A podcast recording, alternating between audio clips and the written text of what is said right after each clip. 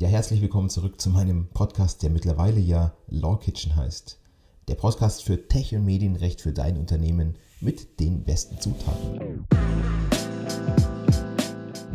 Und um solche wunderbaren Zutaten geht es heute auch, denn wir sprechen über die Insolvenzfestigkeit einer Softwarelizenz. Nehmen wir den Fall, du bist Softwarevertriebler oder stellst deine eigene Software her, lässt aber einen Teil dieser Software von dritter Seite produzieren.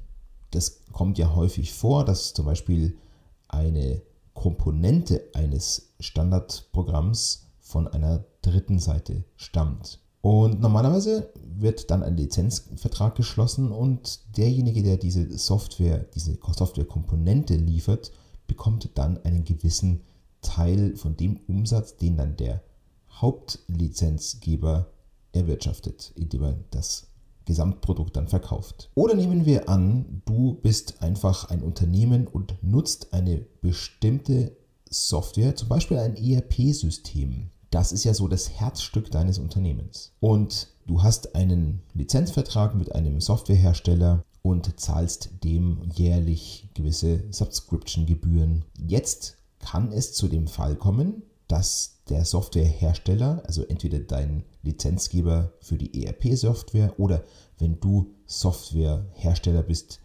dein, Auf, dein Unterauftragnehmer, der also quasi einen Teil deiner Software produziert hat, insolvent gerät. Ja, jetzt könnte man meinen, ja, ist doch gar kein Problem, die äh, Softwarelizenz gilt doch weiter, ich kann doch das Programm weiter nutzen. Nein, so einfach ist es leider nicht. Es gibt eine Vorschrift im Insolvenzrecht, nämlich den Paragraph 103 Insolvenzordnung.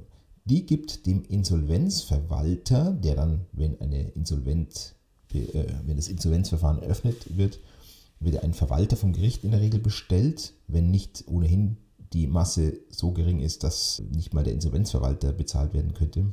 Also dann sind wir dann Masseunzulänglichkeit. Aber wenn ein Insolvenzverwalter bestellt wird, wie bei, üblich bei einem größeren Unternehmen, dann hat er das Wahlrecht, ob er einen Vertrag, bei dem die Leistungspflichten noch nicht vollständig erfüllt worden sind, weiterhin erfüllt oder ob er die Erfüllung verweigert. Das heißt, er beendet praktisch den Vertrag. Und diese Regelung ist extrem wichtig und extrem relevant für Lizenzverträge, denn wir müssen unterscheiden.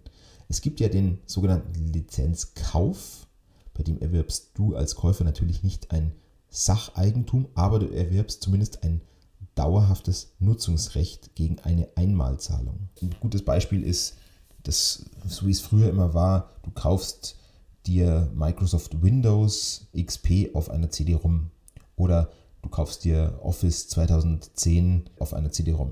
Das heißt, du bezahlst einmal 100, 200 oder 300 Euro und dann hast du das dauerhafte Nutzungsrecht für immer. Aber natürlich bekommst du dann nicht kostenlos einfach Updates, sondern müsstest dir dann eine nächste Version wieder kaufen. Also bei so einem Softwarekauf oder Lizenzkauf ist es so, dass die Rechtsprechung davon ausgeht, dass beide, also dass die gegenseitigen Leistungspflichten vollständig erfüllt worden sind. Du als Lizenzerwerber, als Nutzungsrechteerwerber, du bezahlst den Kaufpreis einmal und vollständig. Deine Vergütungspflicht ist damit dann erloschen oder erfüllt und du bekommst von Anfang an das dauerhafte Nutzungsrecht. Das einfache, dauerhafte Nutzungsrecht für immer praktisch. Und auch da ist dann eigentlich alles erfüllt, nämlich die Einräumung ist erfolgt, was erfüllt werden muss. Und bei so einer Kauflizenz hat der Insolvenzverwalter nach der derzeitigen Rechtsprechung nicht das Recht nach 103 Insolvenzordnung, den noch nicht erfüllten Vertrag zu beenden, also die Erfüllung künftig zu verweigern. Der ist schon erfüllt, das heißt, dir als Nutzer bleibt das äh, Nutzungsrecht. Geht also Microsoft insolvent, dann könntest du die früher gekauften Versionen von Microsoft Windows oder Microsoft Office auch künftig weiter benutzen. Jetzt kommt aber das Problem. Heutzutage werden Softwareprodukte immer mehr als Subscription-Modell oder sogar Software-as-a-Service-Modell angeboten. Das heißt, du zahlst nicht einmalig einen Kaufpreis und bekommst dann für immer das dauerhafte Nutzungsrecht, sondern du zahlst regelmäßig und nur solange du bezahlst, bekommst du das Nutzungsrecht. Beispiel Office 365. Da ist es so, dass du laufend bezahlst. Genauso macht es jetzt Adobe mit Photoshop. Und viele ERP-Systeme sind, viele ERP-Systeme funktionieren mittlerweile genauso. Du bezahlst halt monatlich oder jährliche Subscription-Gebühren und solange du die bezahlst, darfst du das ERP-System dann nutzen und sobald du das nicht mehr bezahlst, erlischt das Nutzungsrecht. Bei solchen Konstellationen geht die Rechtsprechung davon aus, dass noch nicht der Vertrag oder die vertraglichen Leistungspflichten vollständig erfüllt worden sind, denn du schuldest fortlaufend Zahlungen und der Lizenzgeber schuldet fortlaufend die Erneuerung oder Verlängerung des Nutzungsrechts.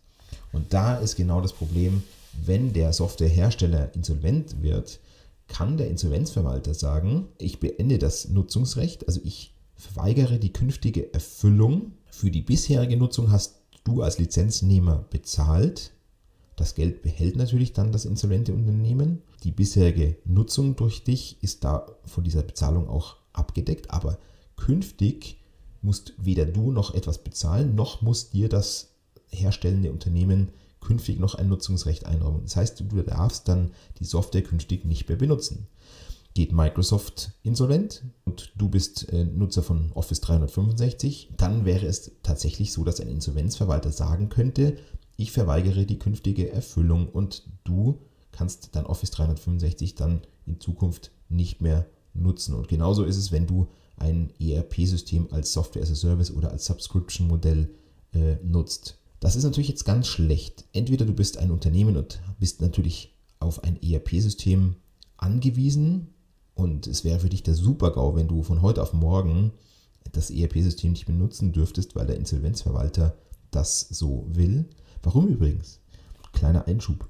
Der Insolvenzverwalter kann deshalb die Erfüllung verweigern, um wieder alle Nutzungsrechte auf sich zurück zu oder an das Unternehmen zu binden sodass das Unternehmen nicht mehr gebunden ist. Und dann lässt sich natürlich das Gesamtrecht an einem Softwareprodukt deutlich besser verkaufen, verwerten, zu Geld machen. Denn ein Insolvenzverwalter hat ja oft die Aufgabe, die Insolvenzmasse so groß wie möglich aufzublasen, damit die Gläubiger noch möglichst viel vom Kuchen bekommen. Die meisten bekommen sie ja eh nicht mehr so viel vom Kuchen, aber der Insolvenzverwalter hat also die Pflicht, die Insolvenzmasse noch größtmöglich abzusichern und so groß wie möglich zu machen. Das ist überhaupt der Grund, warum diese Vorschrift für diese mögliche Erfüllungsverweigerung im Gesetz steht. So, und was kannst du jetzt tun, um dich gegen sowas abzusichern? Einerseits bist du vielleicht ein Unternehmen, das ein ERP-System äh, nutzt und hat Schwierigkeiten oder hätte Schwierigkeiten, wenn du das künftig nicht mehr nutzen darfst. Oder du bist ein Softwarehersteller, der sich eine Komponente von dritter Seite zukauft, und wird die insolvent und der Insolvenzverwalter sagt, nee, bisher hast du immer laufend Nutzungsgebühren bekommen, also in jedem Verkauf eine gewisse Provision, damit ist der Vertrag noch nicht vollständig erfüllt. Ich verweigere künftig jetzt das Nutz oder ich entziehe dir für die Zukunft das Nutzungsrecht. Auch dann hast du ein Problem, weil dann kannst du deine Software nicht mehr in dem Umfang nutzen und verkaufen, wie du es bisher getan hast. Wie sicherst du dich davor ab? Es gibt natürlich eine naheliegende Möglichkeit. Du sagst oder du regelst vertraglich, für den Fall der Insolvenz erwirbst du das dauerhafte, das dauerhafte Nutzungsrecht an der Software. Ist das möglich? Natürlich nicht. Warum? Weil du damit der Masse das Nutzungsrecht entziehst und das würde eben zum Nachteil der Masse gereichen. Es wäre also eine Umgehung. Das lässt das Insolvenzrecht nicht zu. Aber was möglich ist, und das hat der BGH im Jahr 2006 entschieden, Du kannst einen aufschiebend bedingten Erwerb regeln. Aufschiebend bedingt heißt, dass der Vertrag über eine gewisse Sache, also über einen Erwerb schon geschlossen wird, aber die Bedingung muss erst eintreten. Und da kommt es drauf an. Natürlich darfst du auch diese Bedingung wieder nicht an die Insolvenz knüpfen, sonst wäre es eben wieder die eben genannte Umgehung. Also du darfst nicht sagen, äh, ich als Lizenznehmer bekomme schon jetzt das dauerhafte Nutzungsrecht an der Software für den Fall, dass äh, der Lizenzgeber insolvent wird.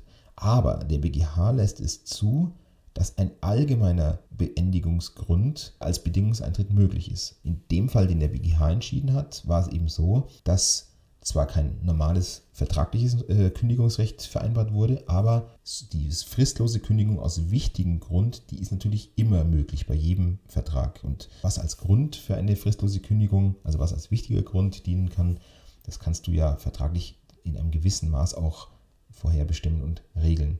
Und da hat es eben der BGH zugelassen, dass ein aufschiebend bedingter Erwerb eines, einer Software inklusive Quellcode und Nutzungsrecht dann eintritt, sobald eine Kündigung aus wichtigem Grund von einer der beiden Seiten erklärt wird. In dem Fall war es eben so, dass die Erfüllungsverweigerung durch den Lizenz durch den äh, Insolvenzverwalter dann als wichtiger Kündigungsgrund gewertet wurde. Was man aber auch noch natürlich regeln muss, auch allein schon urheberrechtlich, ist eine angemessene Vergütung. Auch die muss dann schon vorab am besten geregelt sein.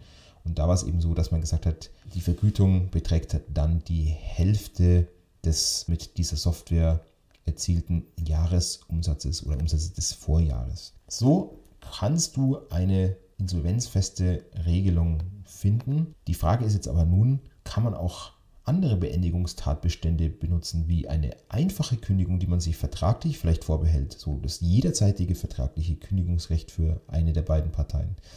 Da habe ich natürlich wieder Zweifel, weil das könnte natürlich wieder sehr einfach sein, diese, diese insolvenzrechtlichen Sicherungen zu umgehen. Aber man muss es sich eben im Einzelfall anschauen und findet sicherlich eine Lösung. Wenn dich das interessiert, wenn du Fragen hast zum Thema Softwarelizenz und Insolvenzfestigkeit, schreib mir doch einfach eine Nachricht.